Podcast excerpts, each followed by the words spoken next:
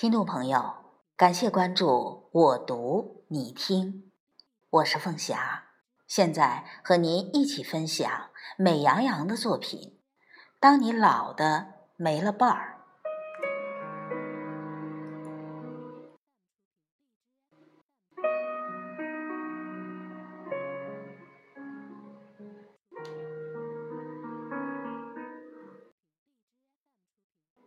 看过一篇关于死别的软文，柔中带刚的主题，犹如一根突然浮出水面的鱼刺，不经意间就扎得你生疼。那句尖锐的话是带着无辜的伤感。我先走了，你该怎么办？是啊，如果有一天说好陪你白头的人突然先行离去。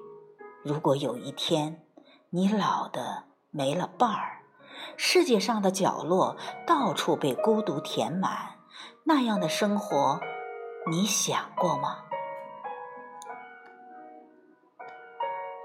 盛夏的傍晚，路过小区的浓树荫下，有几个老人坐着板凳，晃着蒲扇在聊天。只听一个穿短衫的大爷问一个大娘。狗也是你在伺候吗？大娘没好气地说：“还没人伺候我呢，我才懒得伺候它。”接着一声叹息，抱怨着说自己每次洗过的碗，媳妇儿还嫌洗不干净，都会重新洗一遍。大爷像是误解了他的意思，又像是故意安慰他，赞叹着说：“你就不要洗干净，以后就再也不用你洗了。”大娘委屈地说：“我不是那个意思，是我觉得洗得挺干净的，人家嫌不干净。”然后一顿絮絮叨叨的倾诉，渐渐走得远了，声音便也听不见了。不用猜也知道，老太太是跟儿子同住的吧？听她那哀怨的语气，定是住在一起的日子并不开心。很可能老伴儿已经不在了，所以有了委屈，也不过说与老邻居。而老邻居的生活智慧让人大跌眼镜。如果与家人也如此勾心斗角，幸福美满谈何而来呢？当然，婆媳关系是个千古难题，暂且不在此不懂装懂了。但单身老人的空虚落寞却是显而易见的。想到每个人都会老去，不求同年同月同日生，但求同年同月同日死，只不过是人们理想的奇迹。大千世界又能有几个老两口同时入关？大多数寻常的人生，暮色晚景，都逃不过。梧桐半死清霜后，头白鸳鸯失伴飞。每个人精壮之时，都会以为生命和日常劳动是我们唯一可靠和亲近的东西，死亡是遥远的。而事实上，中年与暮年并没有十分醒目的界限，时光总是在不经意间就催人白头。对于老年夫妻而言，每一次注视都可能是永别。想起自己的姨，就是在猝不及防的光阴里，不到六十岁就没了伴儿。本来姨父生病住院，情况稳定，休养一段时间后，是打算次日出院的。姨也在家里忙着收拾，准备迎接姨父回家。却不想姨父在去医院厕所的功夫，一头栽地，再无生还。这样的晴天霹雳，几乎把所有的亲人击倒，而最痛苦的当然是姨了。可是，除了默默承受，又能有什么办法呢？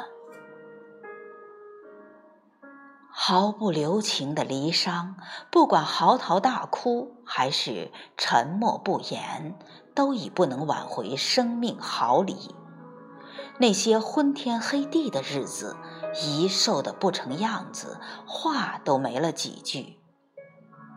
等好容易缓过劲儿来，却是对孤独的不适与排斥。他总是忘了姨父已去世的现实。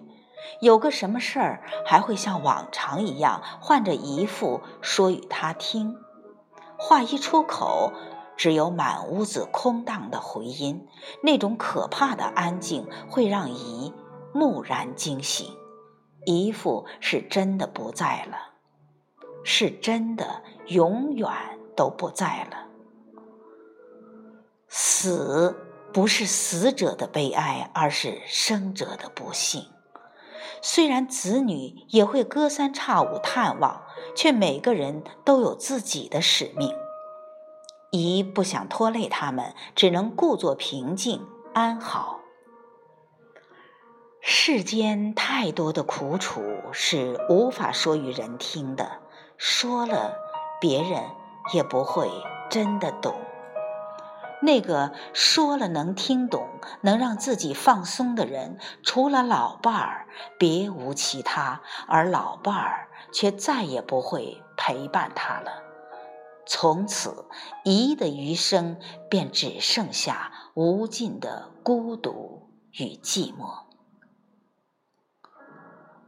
村上春树说：“死并非生的对立面。”而作为生的一部分永存，虽然回忆的确是永存了，但却无法让人释怀，因为明明是两个人的回忆，却只能一个人去回顾。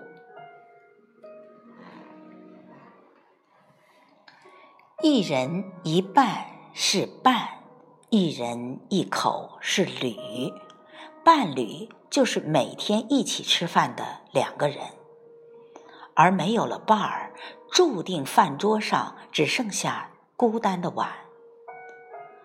我家这座老式的楼座也有几位孤独的老人，大都是自己独居，也只有年节里能听到他们房门的热闹，儿女们带着吃食来看他们，然后一顿饭的功夫又是送下楼的声音。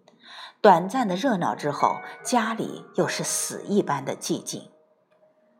与清静的老人形成鲜明对比的是一对刚买房子的中年夫妻，他们的房间里总是吵声震天。这对中年夫妻刚搬来不久，有个上初中的孩子，房子也刚刚做过精装修。本来是崭新的生活，刚刚开始，却是三天小打，五天大闹。一旦吵架，总能听到那么多的恨与埋怨，恶狠狠的语气，恨不得对方立刻暴毙在自己身边，方才痛快解气。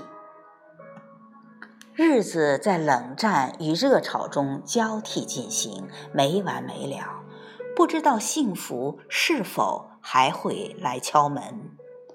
或许等他们老的白了头，或许等老的没了伴儿，他们才会后悔现在的执迷不悟与任性蹉跎。只是不知道这些被扭曲的时光会不会在未来原谅他们，而那几位已经没了伴儿的老人。不知道他们年轻的时候有没有争吵过，却注定现在想吵都无从下口了。当你老的没了伴儿，曾经两人走过的路、看过的风景、吵过的架、拌过的嘴、吃过饭的碗筷、枕边的气息，统统一切生活的细节。都只能永远的变成了回忆，而且那些缺憾永远不可再弥补。身为凡夫俗子，有几个人能做到鲁迅说的：“我对着死亡有大欢喜，因为我借此知道他曾经存活。只有经历过老的人，才能明白伴儿的重要。